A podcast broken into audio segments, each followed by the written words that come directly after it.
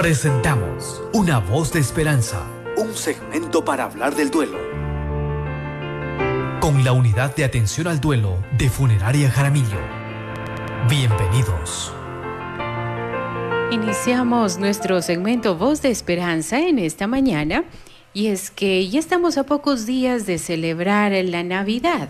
En estas fechas hay reuniones familiares, reuniones de trabajo también. Se celebran las novenas y se recuerdan con cantos alegres generalmente el nacimiento del niño Jesús para quienes profesan la religión católica y a quienes no tienen esta tradición, esta creencia, en cambio hacen algunas actividades para pasar estos días de asueto. Sin embargo, aquí se siente también ya la pérdida de nuestros seres queridos, cuando esto ha pasado en casos muy recientes sobre todo, y quienes ya no estarán presentes en estas fechas para celebrar junto a nosotros. Llegados a este punto, tenemos algunos consejos, sugerencias, de pronto estrategias de qué podríamos hacer en estas fechas.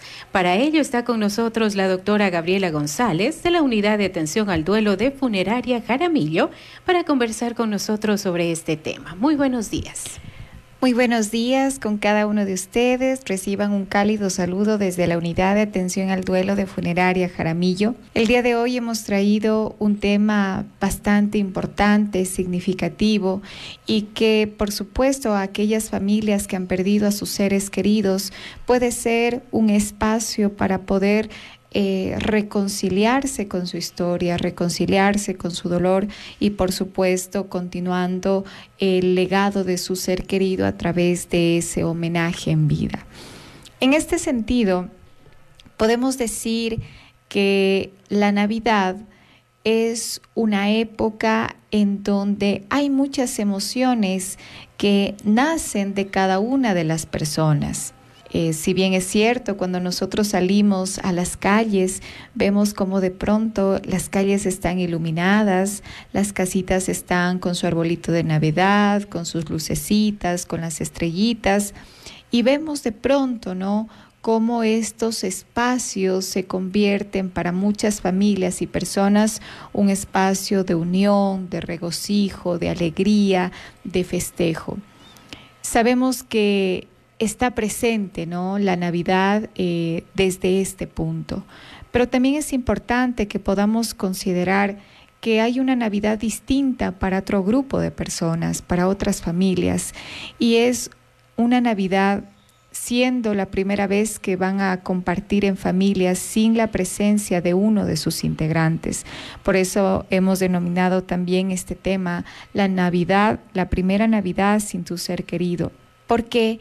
Porque efectivamente muchas familias eh, durante este año han perdido a sus seres amados o no hace muchos días, semanas, han perdido a aquellas personas que forman parte fundamental de la dinámica familiar. Y entonces nos damos cuenta de que esta época también evidencia otro tipo de realidad, evidencia la añoranza, la tristeza, el dolor, de no tener presente a nuestros seres queridos y por supuesto la ausencia física que se convierte en un desafío emocional muy grande. En este sentido, es fundamental que nosotros tengamos algunas pautas para poder saber qué hacer en esta fecha tan significativa y que ya en esta semana la vamos a vivir.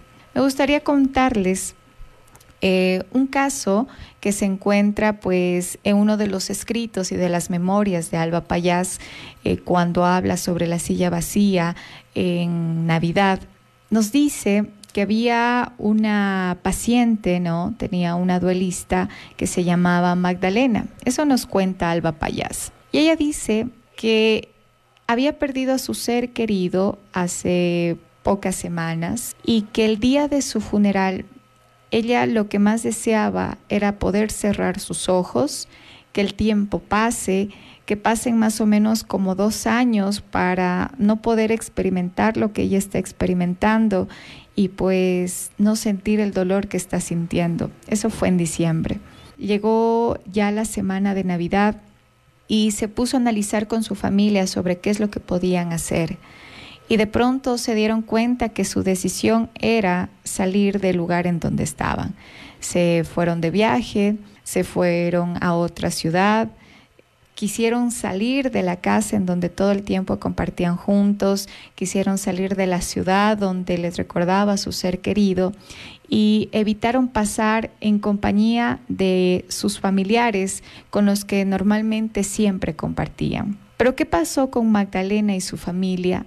Se dio cuenta que al lugar al que asistieron, aunque no se veía de la misma forma en como años anteriores lo habían experimentado. No se veía como el lugar del cual salieron corriendo por el dolor que provocaba el estar presente ahí.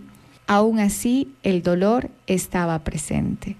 Es decir, que nosotros podemos salir del lugar donde estábamos con nuestros seres queridos, podemos evitar los lugares con los que compartíamos nuestros seres queridos, pero también debemos recordar que el lugar en donde habitan nuestros seres queridos es en nuestra mente y en nuestro corazón. Y es importante que antes de huir de estos lugares podamos confrontarlos, podamos verles a los ojos, abrazarlos y decidir sanar ese duelo, decidir sanar ese dolor. Y es ahí como nosotros vemos la representación a través de Magdalena, lo que muchas familias viven en este caso, Magdalena y su familia, el evitar vivir esta época en el lugar que le recordaba a su ser querido, pero también vemos a otras familias que tienen otro tipo de evitación frente a estas fechas, es decir, que quizá todos los años se reunían, todos los años tenían espacios para poder compartir en familia. Y a lo mejor este año de pérdida eh, muchos han decidido que va a ser un año en donde no se van a reunir, en donde no van a hacer nada, en donde más bien van a tratar de que pase un día como si nada. Y nos damos cuenta que no es lo más sugerible, no es lo más sugerible. ¿Qué es lo que nosotros le sugerimos desde la unidad de atención al duelo? Que si bien es cierto, se convierte en una fecha que para todos le llaman festividad, para quienes han perdido a su ser querido se convierta en una fecha conmemorativa. ¿Qué quiere decir esto? Que es una fecha en donde nosotros también vamos a rendir homenaje a nuestros seres queridos, recordando que físicamente estuvieron con nosotros, que compartimos juntos y que por supuesto no los podremos olvidar jamás. Ahora usted se preguntará, pero bueno, en palabras suena bastante bastante posible, pero ¿cómo lo podemos hacer? Durante estos días, eh, durante estas dos últimas semanas, hemos preparado con los duelistas de la unidad, con los pacientes de la unidad, con el grupo de apoyo, espacios de sugerencias también para saber cómo sobrellevar su primer año sin su ser querido. Y recuerdo, ah, y he compartido en algunos espacios justamente esta anécdota, compartía con, con una familia que es su primer año sin su hijo, un hijo muy querido, un hijo muy, muy brillante, muy amado, muy cariñoso. Y todos los años se reunían para poder compartir la cena. Para ellos era una costumbre armar el árbol de Navidad, poner las luces. Y su pregunta ahora era, ah, en este año, que ya ellos jamás van a poder hacer ese tipo de cosas, porque sería como que faltarle a la memoria de su ser querido o hasta cierto punto cómo pueden ser felices si él ya no está físicamente. Entonces ahí vamos viendo dos puntos. En primer momento, que cuando fallecen nuestros seres queridos, de pronto sentimos como esa lealtad infinita de morir con nuestros muertos, es decir, ellos físicamente y nosotros emocionalmente. Pero ¿qué nos dice el estudio del duelo? Nos dice que no hay que morir con nuestros muertos, que hay que vivir para rendir también homenaje, que para rendirles homenaje debemos sanar y que esta sanación la encontramos a través de la ritualización. ¿Qué es la ritualización? Acciones que nos permiten conmemorar a nuestros seres queridos. En esta familia, cuando ya socializábamos el espacio y analizábamos cómo habían vivido las navidades anteriores, bajo una sugerencia que dio abrigo a su corazón, fue de que ellos se reúnan a sí mismo como todos los años, papá, mamá, hermana, tíos para poder armar el árbol, así como todos los años, pero este árbol iba a tener un significado diferente, un significado conmemorativo. Es decir, que la luz que irradiaba este arbolito va a tener un significado en donde el legado de su ser querido siempre estará muy brillante en su mente y en su corazón, y que aún pase el tiempo y la distancia física, pues siempre estará en su memoria. Los bombillos de pronto en este año ya no fueron bombillos rojos, ni verdes, ni de dibujitos, ni de colores, sino que fueron bombillos transparentes y que les permitió meter una fotito en estos bombillos transparentes de su ser querido. Es decir, que todos los bombillos que colocaron en el arbolito de Navidad eran con fotitos de su ser querido, desde que había sido niño, desde que fue, desde que fue bebé, niño, adolescente, joven y ya pues adulto. Entonces vemos cómo este espacio fue un espacio de unión familiar, pero desde una visión diferente, desde un espacio conmemorativo. Ahora estaban también en esta reunión y preguntábamos, pero y, nos preguntaban, pero bueno, y, la cena, ¿Qué, qué doloroso. Entonces preparemos ese momento. Entonces, por supuesto, preparamos un espacio de ritualización, un espacio espiritual, en donde antes de la cena la familia se permita estar en círculo, tomaditos de las manos. En este caso, pues era una familia, es una familia muy creyente. Eh, les invitamos pues a que si de su corazón nacía el poder hacer una oración, la hagan a esta oración, que puedan encender una velita y que cada velita represente un agradecimiento a su ser querido por el tiempo que compartieron juntos y que lo puedan colocar en un lugar especial también ahí en, en su cena navideña. Entonces, por supuesto, ya lo hemos estado planificando con esta familia para que lo pueda llevar a cabo. Y me preguntaban, ¿y si es que lloramos, vamos a arruinar la, la cena de Navidad? Y que es importante que recordemos de que no es que se va a arruinar la cena de Navidad, es que esta Navidad va a ser distinta. Y es importante que como familia se permita sentir el dolor, expresar el dolor, que se permita llorar si es necesario, pero llorar en compañía, llorar al lado de su familia, no en su habitación solo o evitando que le vean llorar.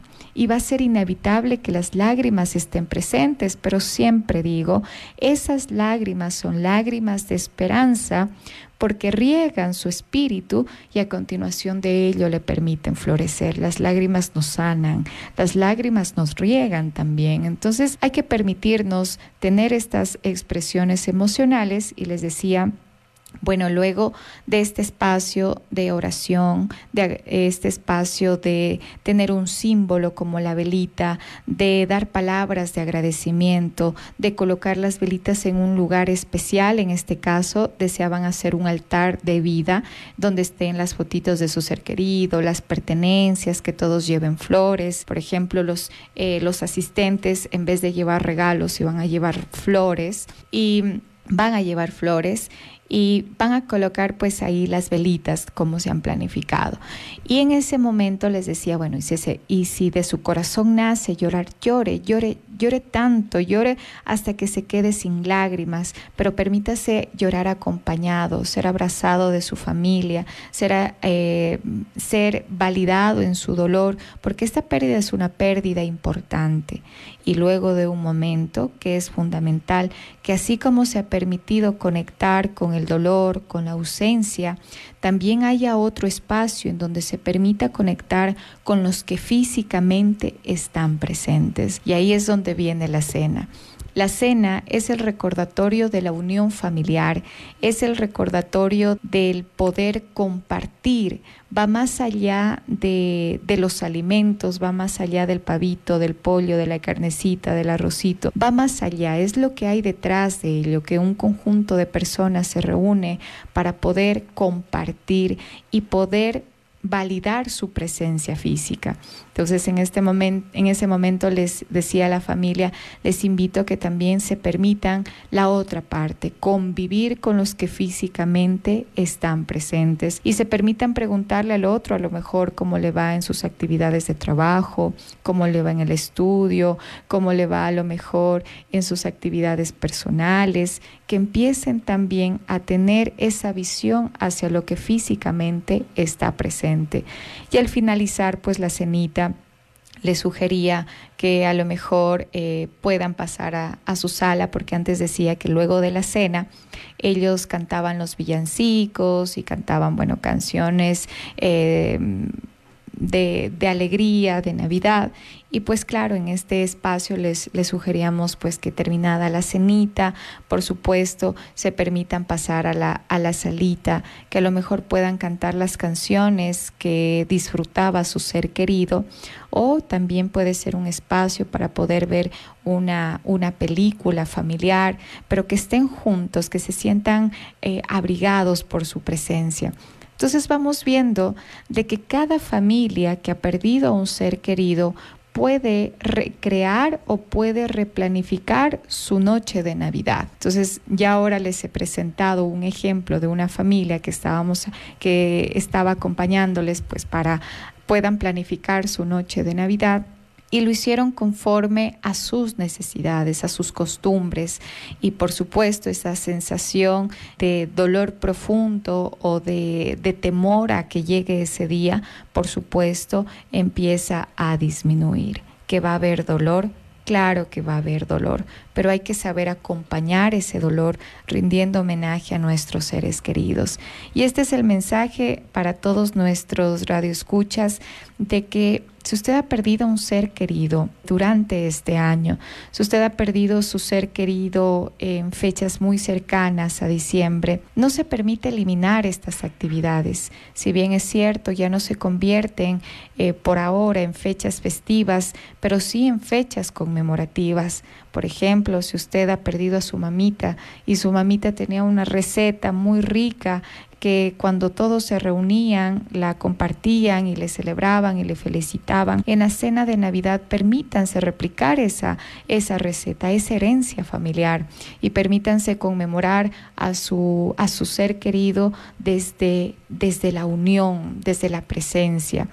Ustedes me dirán, bueno, eso con las familias y quienes estamos físicamente solos, quienes quizá todos los años no nos reuníamos con nuestra familia, quienes quizá no tenemos este tipo de tradiciones, pues quizá es el momento para que nosotros recordemos que la Navidad no solo, estar, no solo es estar presente de muchas personas o de mucha comida o de luces y de arreglos, eso es lo externo. Lo verdaderamente importante es de que uno como ser humano pueda conectar con el nacimiento, es decir, para los que los creyentes el nacimiento de, del niño Jesús, para los no creyentes el nacimiento de algo importante en nuestro ser, el nacimiento de los valores que nos permitan construir una sociedad más cálida, el nacimiento de nuestros sueños que puedan ser cumplidos a lo largo de este nuevo año.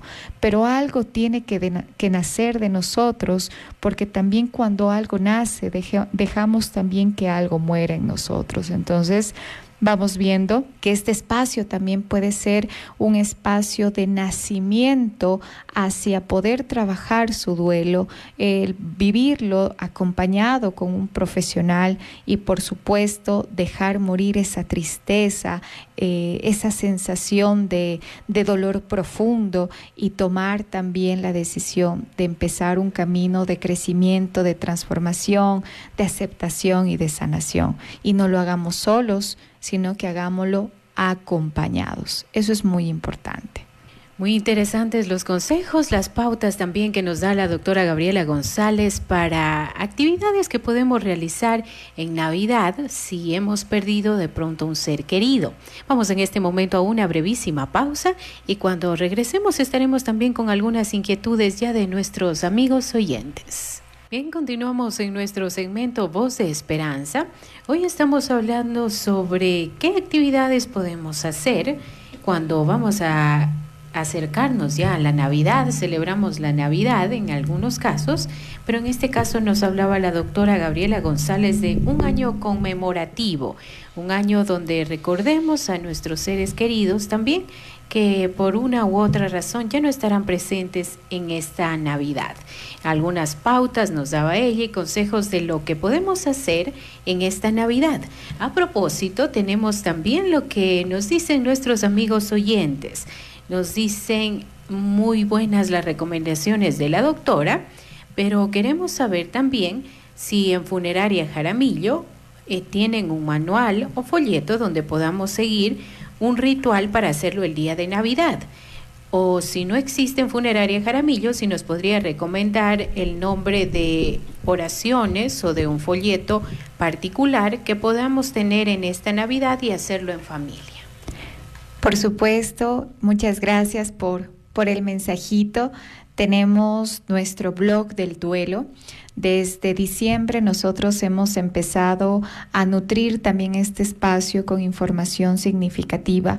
Usted puede ir a la página www.funerariajaramillo.com.cs en el apartado de blog del duelo y ahí em, un espacio donde dice em, Navidad, fechas significativas, va a encontrar las sugerencias de lo que estamos comentando en estos programas y ahí también va a encontrar eh, los ejemplos de ritualización. Si a lo mejor no no se dirige a la página web, puede ir a nuestra página de Facebook, Funeraria Jaramillo. Ahí se ha compartido también el arte eh, con el link de nuestro blog, en donde usted puede encontrar toda esta información, en donde se detalla cuáles son los rituales que puede hacer y por supuesto cuáles son las sugerencias que usted puede acoger para poder llevar a cabo pues esta fecha también conmemorativa.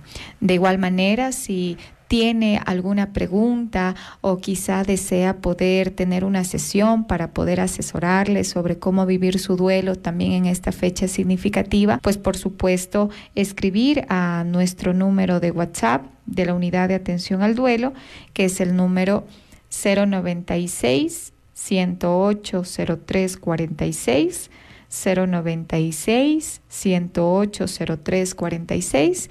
Brindamos atención psicológica presencial y virtual también. También tenemos otra inquietud. Nos dicen cuando una persona que está atravesando por duelo en estas fechas presenta algunos síntomas físicos como insomnio o inapetencia, ¿esto es señal de que debemos acudir a un especialista? Siempre es importante que cuando uno atraviesa una pérdida de un ser querido, en este caso, podamos asistir a un especialista. ¿Por qué? Porque el duelo se lo trabaja, el duelo se lo sana a través de las acciones que nosotros realizamos día a día para poder reubicar la presencia de nuestro ser querido, es decir, ¿Qué quiere decir reubicar? Que anteriormente los teníamos físicamente y que ahora es un proceso de adaptación a una ausencia física y a una presencia espiritual. Y ahí es donde nosotros debemos aprender a cómo construir esta nueva relación. Y nos damos cuenta que nuestros seres queridos trascienden físicamente, su cuerpo muere, pero espiritualmente su memoria, su legado, su ejemplo queda vivo en nuestra mente y en nuestro corazón, en los lugares, en las personas, y hay que hacer las paces, hay que sanar también esa relación. Entonces, ¿por qué digo esto? Porque a veces hemos escuchado que cuando se pierde a un ser querido, las frases más comunes es, bueno, tranquilo, tienes que ser fuerte, el tiempo ayuda, eh, te va a ayudar, eh, llénate de actividades, trata de estar ocupado.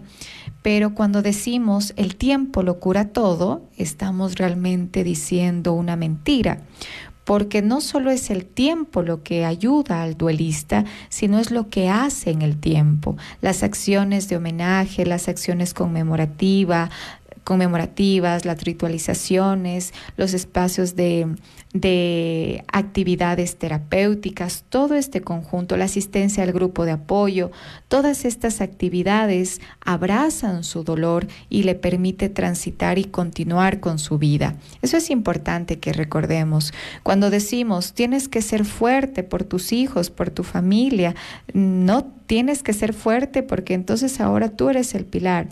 Cuando decimos estas palabras, lo que estamos haciendo con, el, con la persona que ha perdido un ser querido, estamos invalidando su dolor. Si bien es cierto, hay una preocupación profunda de que queremos verlo bien, pero ¿cómo queremos verlo bien si hace dos días, una semana, un mes, dos meses perdió a alguien muy amado y le estamos obligando a que sea fuerte? Es como encontrar en de pronto estamos caminando, encontramos que alguien se ha caído, se lastima, eh, empieza a sangrar y le digamos, no sangres, es tu decisión cerrar esa herida con tu mente, es tu decisión. Entonces vamos viendo que así como las heridas físicas les damos esa atención y esa responsabilidad, esas heridas emocionales también debemos darle esa atención y esa responsabilidad. Hay heridas que sangran por dentro, hay heridas que no las sana el tiempo, hay heridas que no sanan con solo el querer ser fuerte o decidir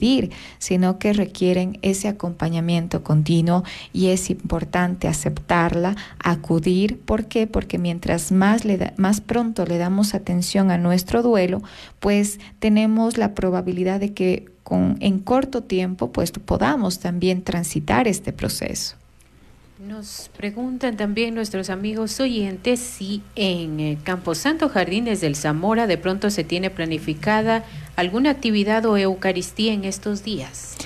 Nosotros tuvimos hace dos semanitas un homenaje comunitario por nuestros seres queridos. Justamente hace unos 15 días en este en el programa hicimos la invitación a que se puedan sumar a la Eucaristía de homenaje a nuestros seres queridos por Navidad. Fue un homenaje comunitario muy significativo. Todos nuestros colaboradores de Funeraria Jaramillo, un grupo de ellos planificó un nacimiento viviente, hicieron la entrada, compartieron con todos los asistentes y también hubo un espacio de homenaje para nuestro ser querido. Hicimos el ritual de la luz en homenaje a cada uno de ellos. Em, tuvimos este espacio también para poder compartir con otras familias, tanto desde la parte espiritual, eh, que es fundamental como la parte terapéutica y que mejora a través de una red de apoyo que se logra conseguir a través de estos homenajes comunitarios.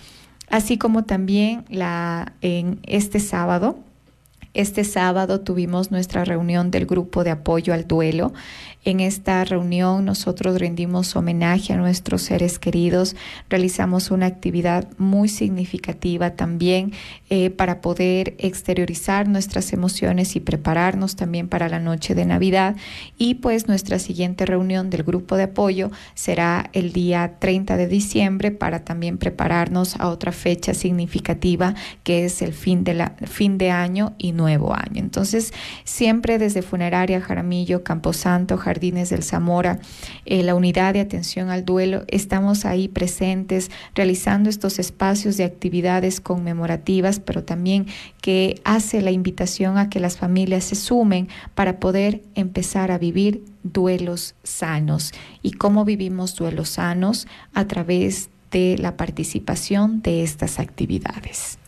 Bien, y finalmente no nos vamos a encontrar ya justamente para la fecha de Navidad, pero queríamos que nos deje su mensaje de parte de este segmento, Voz de Esperanza, para nuestros amigos oyentes, un mensaje navideño y también recordarles una vez más el número de contacto para que la puedan eh, encontrar o comunicarse, de pronto recibir una asesoría quienes lo necesiten en estas fechas de Navidad. Por supuesto, nuestro número de contacto es 096 108 0346 096 108 0346 y desde Funeraria Jaramillo, la unidad de atención al duelo, Camposanto, Jardines del Zamora, reciban nuestro cálido saludo por estas fechas de Navidad. Permitámonos tener esta conexión con la parte espiritual entendiendo que la espiritualidad también es la conexión con nosotros mismos, el poder escuchar lo que nuestro corazón y nuestra mente necesita.